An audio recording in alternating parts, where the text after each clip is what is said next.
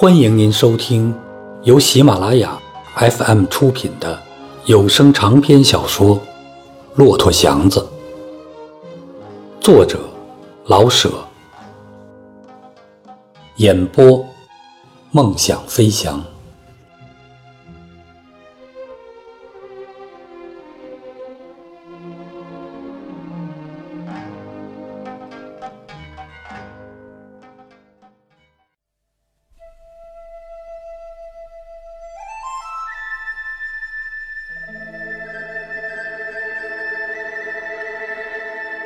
又到了朝顶进香的时节，天气暴热起来。卖纸扇的，好像都由什么地方忽然一齐钻出来，挎着箱子，箱子上的串铃哗楞哗楞的引人注意。道旁，青杏已另堆叫卖，樱桃照眼的发红，玫瑰枣盆上。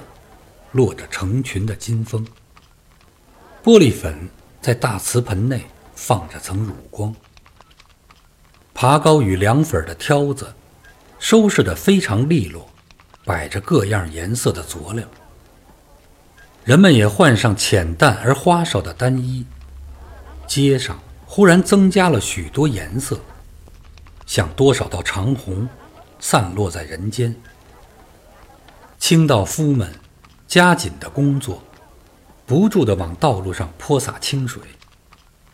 可是清晨，依旧往起飞扬，令人烦躁。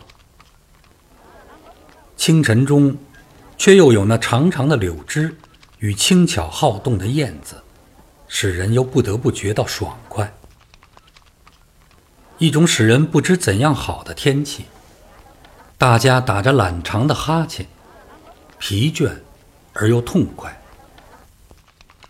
秧歌、狮子、开路、五虎棍和其他各样的会，都陆续的往山上去，敲着锣鼓，挑着香笼，打着杏黄旗，一当跟着一当，给全城一些异常的激动，给人们一些渺茫而又亲切的感触，给空气中留下些声响。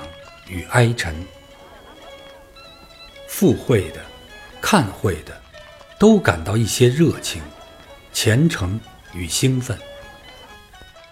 乱世的热闹来自迷信，愚人的安慰只有自欺。这些色彩，这些声音，满天的晴云，一街的尘土，叫人们有了精神，有了事儿做。上山的上山，逛庙的逛庙，看花的看花，志不济的，还可以在街旁看看热闹，念两声佛。天这么一热，似乎把故都的春梦唤醒，到处可以游玩，人人想起点事儿做。温度催着花草果木与人间享乐，一齐昂起增长。南北海里的绿柳新蒲，招引来吹着口琴的少年，男男女女把小船放在柳荫下，或荡在嫩河间，口里吹着情歌，眉眼也会接吻。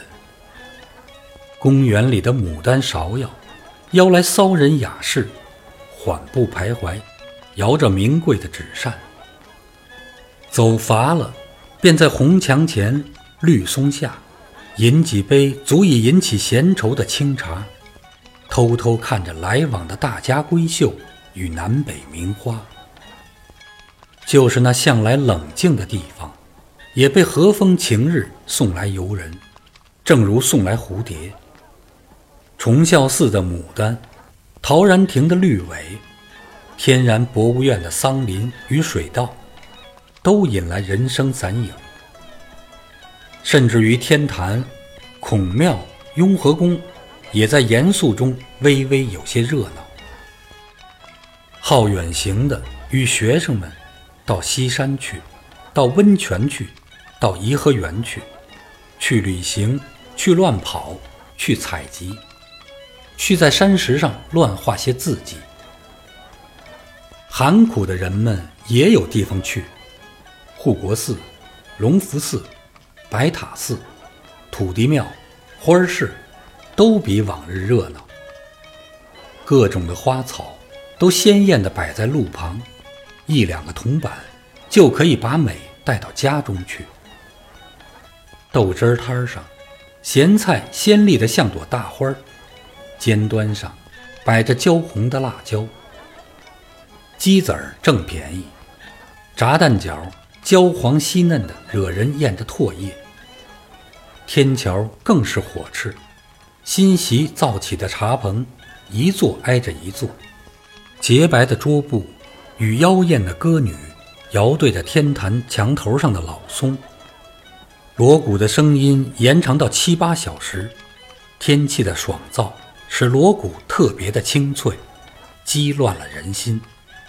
妓女们容易打扮了，一件花洋布单衣便可以漂亮的摆出去，而且显明的露出身上的曲线。好清静的人们也有了去处，积水潭前、万寿寺外、东郊的窑坑、西郊的白石桥都可以垂钓，小鱼时时碰得嫩尾微微的动。钓完鱼，野茶馆里的猪头肉。八煮豆腐、白干酒与盐水豆，也能使人醉饱。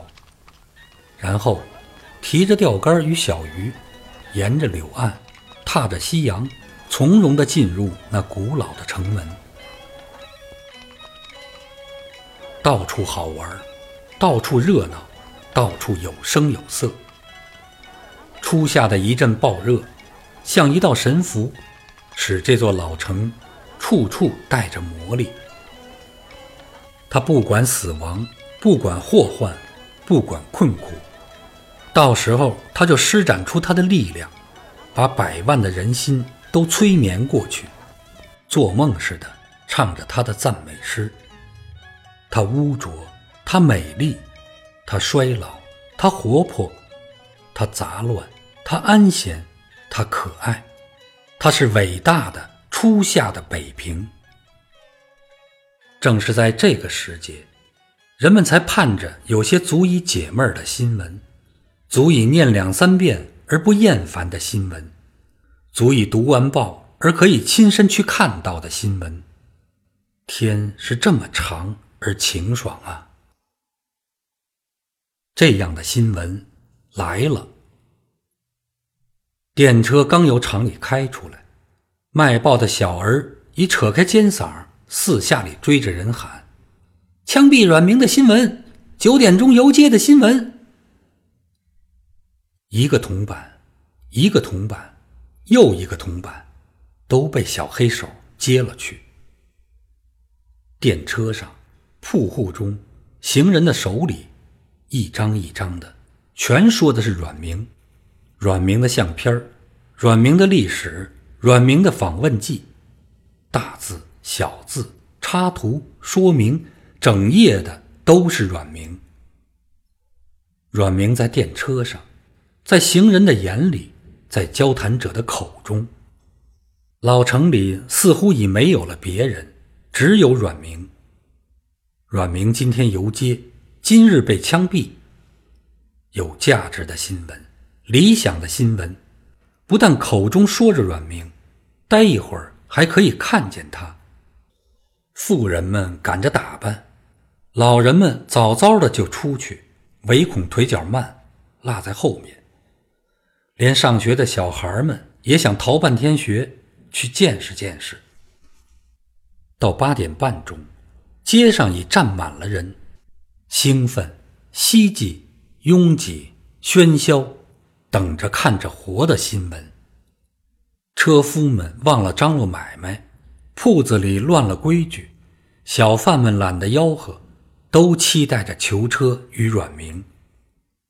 历史中曾有过皇朝、张献忠、太平天国的民族，会挨杀，也爱看杀人。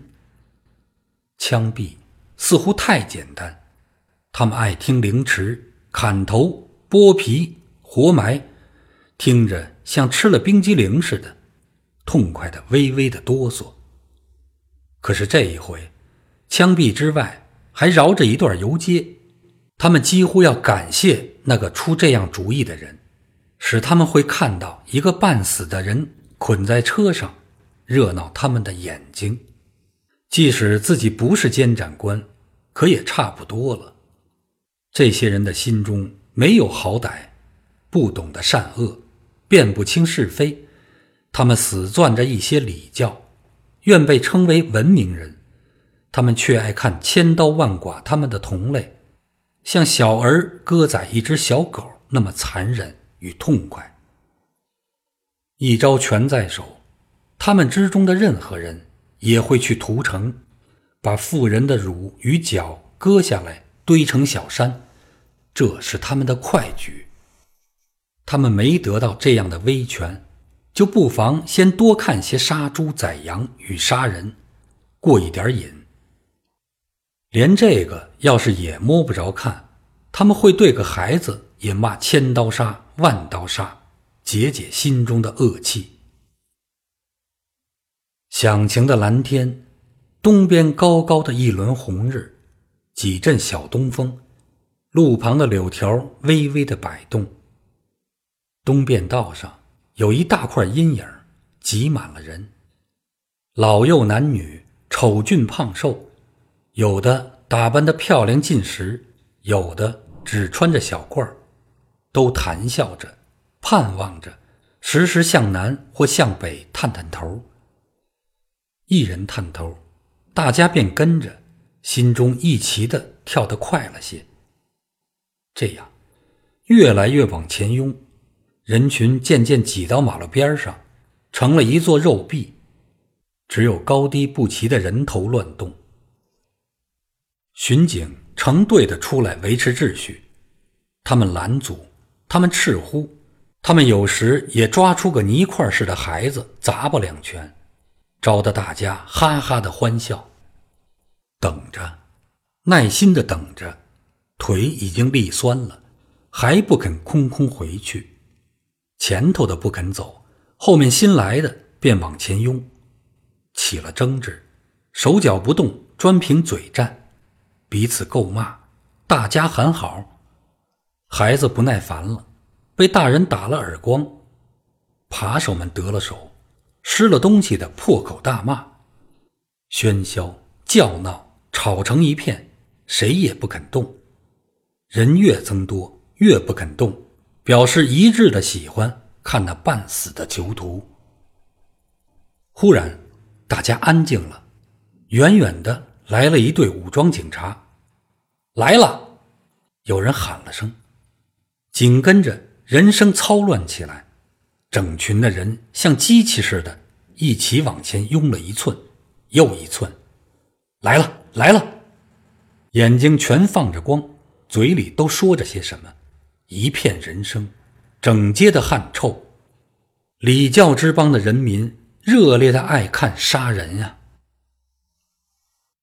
阮明是个小矮个，倒捆着手在车上坐着，像个害病的小猴子，低着头。背后插着二尺多长的白招子，人生就像海潮般的前浪催着后浪，大家都撇着点嘴批评，都觉得有些失望。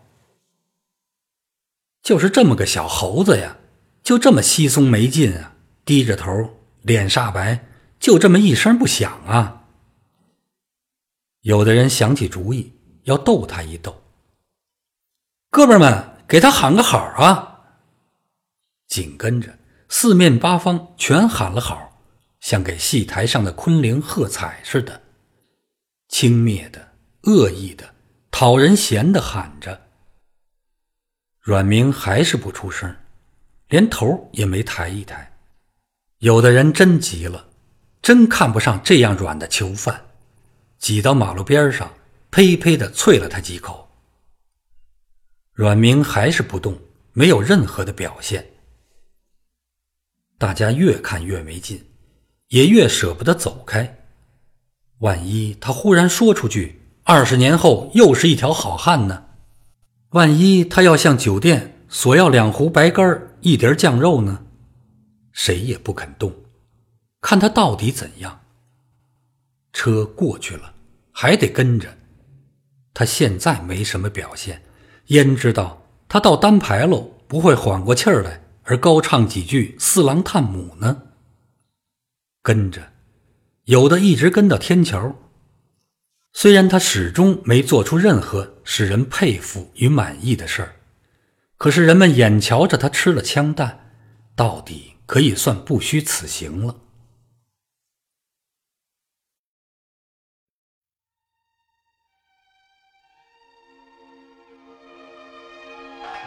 您现在正在收听的是由喜马拉雅 FM 出品的有声长篇小说《骆驼祥子》。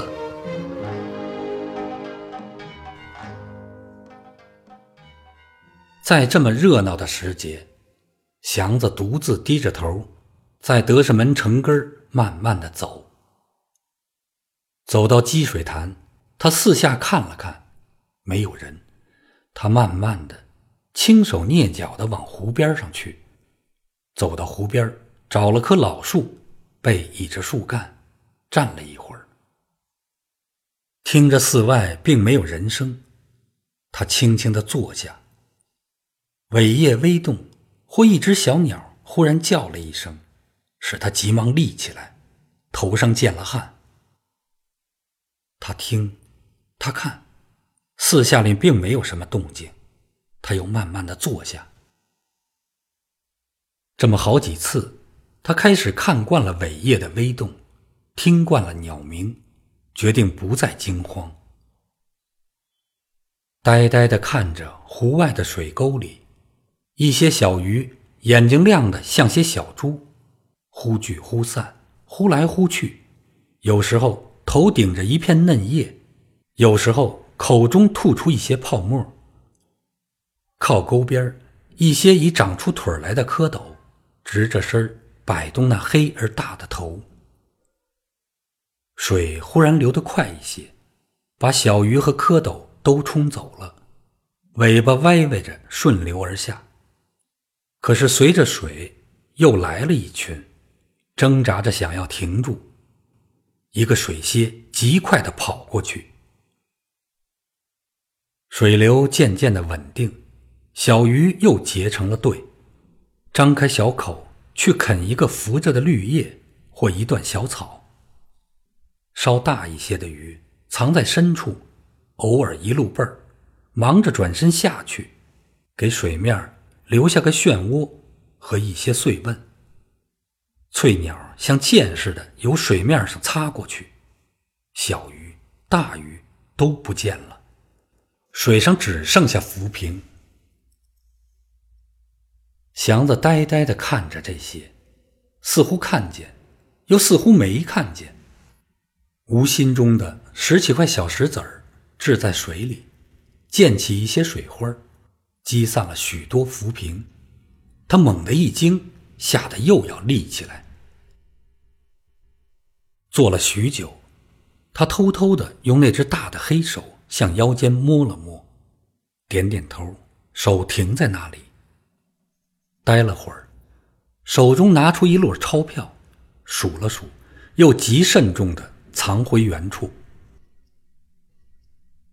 他的心完全为那点钱而活动着，怎样花费了它？怎样不叫别人知道？怎样既能享受而又安全？他已不是为自己思索，他已成为了钱的附属品，一切要听他的支配。这点钱的来头已经决定了他的去路。这样的钱不能光明正大的花出去。这点钱与拿着他们的人都不敢见阳光。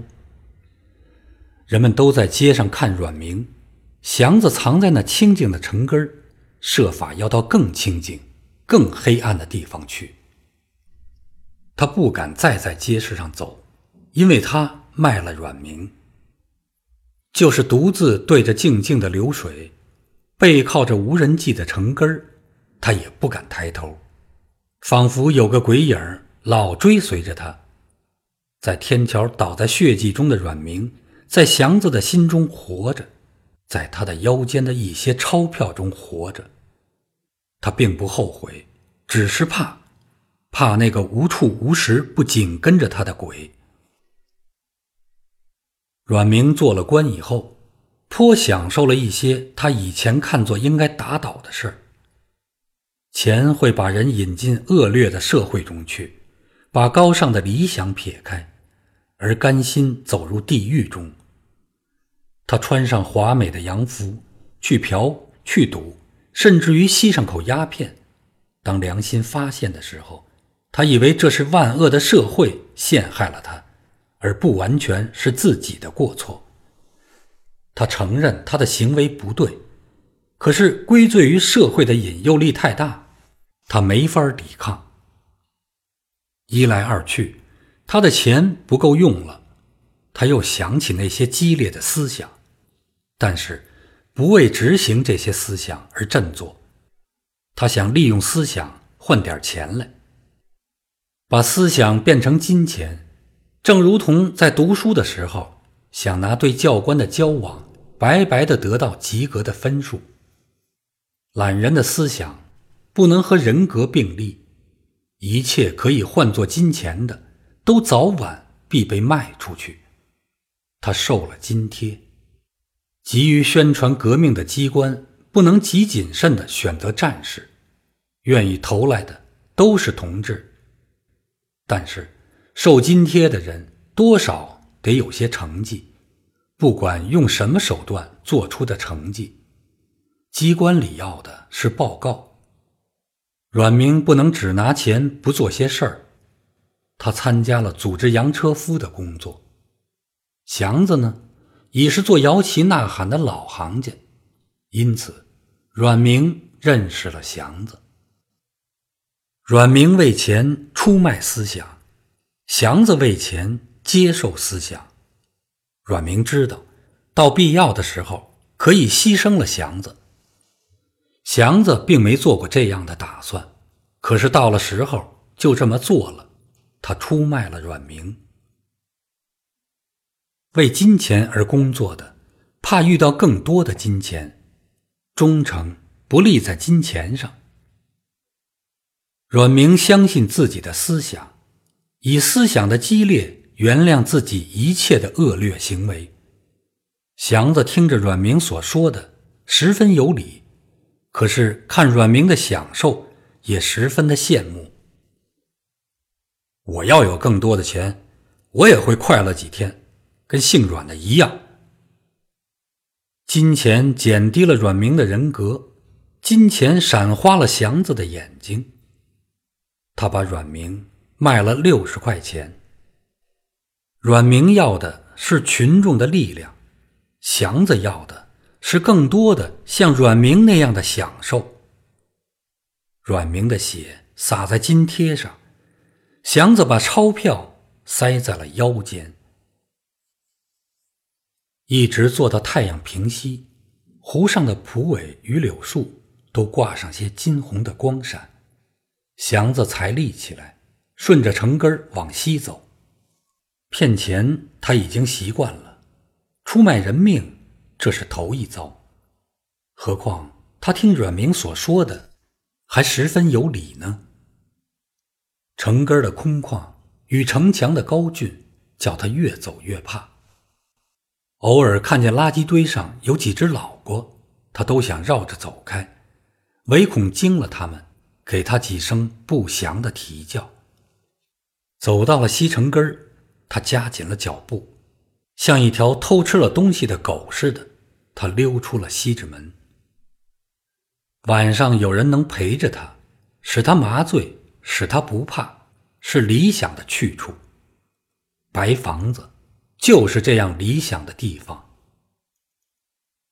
入了秋，祥子的病已不允许他再去拉车，祥子的信用。已丧失的拎不出车来。他做了小店的照顾主。晚间有两个铜板，便可以在店中躺下。白天，他去做些只能使他喝碗粥的劳作。他不能在街上去乞讨，那么大的个子，没有人肯对他发善心。他不会在身上做些彩，去到庙会上乞钱，因为没有受过传授，不晓得怎么把他身上的疮化作动人的不幸。做贼，他也没有那套本事，贼人也有团体与门路啊。只有他自己会给自己挣饭吃，没有任何别的依赖与援助。他为自己努力，也为自己完成了死亡。他等着吸那最后的一口气。他是个还有口气的死鬼。个人主义是他的灵魂。这个灵魂将随着他的身体一起烂化在泥土中。北平自从被封为故都，他的排场、手艺、吃食、言语、巡警。已慢慢的向寺外流动，去找那与天子有同样威严的人和财力的地方去助威。那洋化的青岛也有了北平的涮羊肉，那热闹的天津在半夜里也可以听到低杯的硬面饽饽。在上海，在汉口，在南京，也都有了说京话的巡警与差役，吃着芝麻酱烧饼。香片茶会由南而北，在北平经过双熏，再往南去。连抬杠的杠夫，有时也坐上火车到天津或南京去抬那高官贵人的棺材。北平本身可是渐渐失去了原有的排场。点心铺中过了九月九还可以买到花糕，卖元宵的。也许在秋天就下了市，那二三百年的老铺户也忽然想起做周年纪念，借此好散出大减价的传单。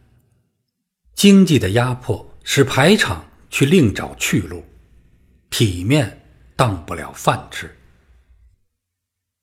不过红白事情在大体上还保存着旧有的仪式与气派。婚丧嫁娶仿佛到底值得注意，而多少要些排场。婚丧事儿的执事、响器、喜轿与关照，到底还不是任何都市所能赶得上的。出殡用的松鹤松狮、纸扎的人物轿马，娶亲用的全份执事与二十四个响器，依旧在街市上显出官派大样。使人想到那太平年代的繁华与气度。祥子的生活多半仗着这种残存的仪式与规矩。有结婚的，他替人家打着旗伞；有出殡的，他替人家举着挽联花圈。他不喜也不哭，他只为那十几个铜子儿陪着人家游街。穿上杠房或洗脚铺所预备的绿衣或蓝袍，戴上那不合适的黑帽，他暂时能把一身的破布遮住，稍微体面一些。遇上那大户人家办事儿，叫一干人等都剃头穿靴子，他便有了机会使头上脚下都干净利落一回。脏病使他迈不开步，正好举着面旗。或两条挽联，在马路边上慢慢的蹭。可是，连做这点事儿，他也不算个好手。他的黄金时代已经过去了，既没从洋车上成家立业，什么事儿都随着他的希望变成了那么回事儿。他那么大的个子，偏争着去打一面飞虎旗，或一对短窄的挽联，那较重的红伞。与肃静牌等等，他都不肯去动。和个老人、小孩甚至妇女，他也会去争竞。他不肯吃一点亏。打着那么个小东西，他低着头，弯着背，口中叼着个由马路边上拾来的烟卷头，有气无力的慢慢的蹭。大家立定，他也许还走；大家已走，他也许多站一会儿。他似乎听不见那狮号发令的锣声，他更永远不看前后的距离停匀不停匀，左右的队列整齐不整齐。他走他的，低着头，像做着个梦，又像思索着高深的道理。那穿红衣的罗夫与拿着绸旗的崔押执事，几乎把所有的村话都向他骂去。孙子，说你呢，骆驼，你他妈看齐点儿。他似乎还没有听见，打锣的过去，给了他一锣锤。他翻了翻眼皮，朦胧地向寺外看一下，没管打锣的说了什么，他留神地在地上找，看有没有值得拾起来的烟头。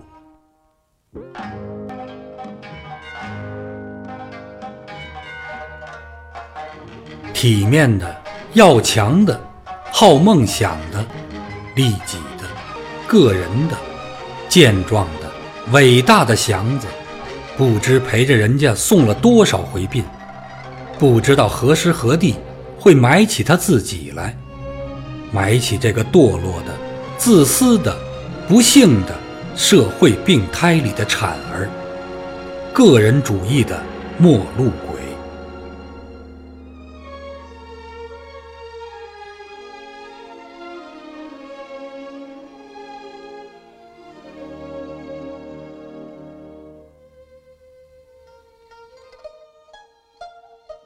听众朋友，本集播讲完毕，感谢您的收听，再见。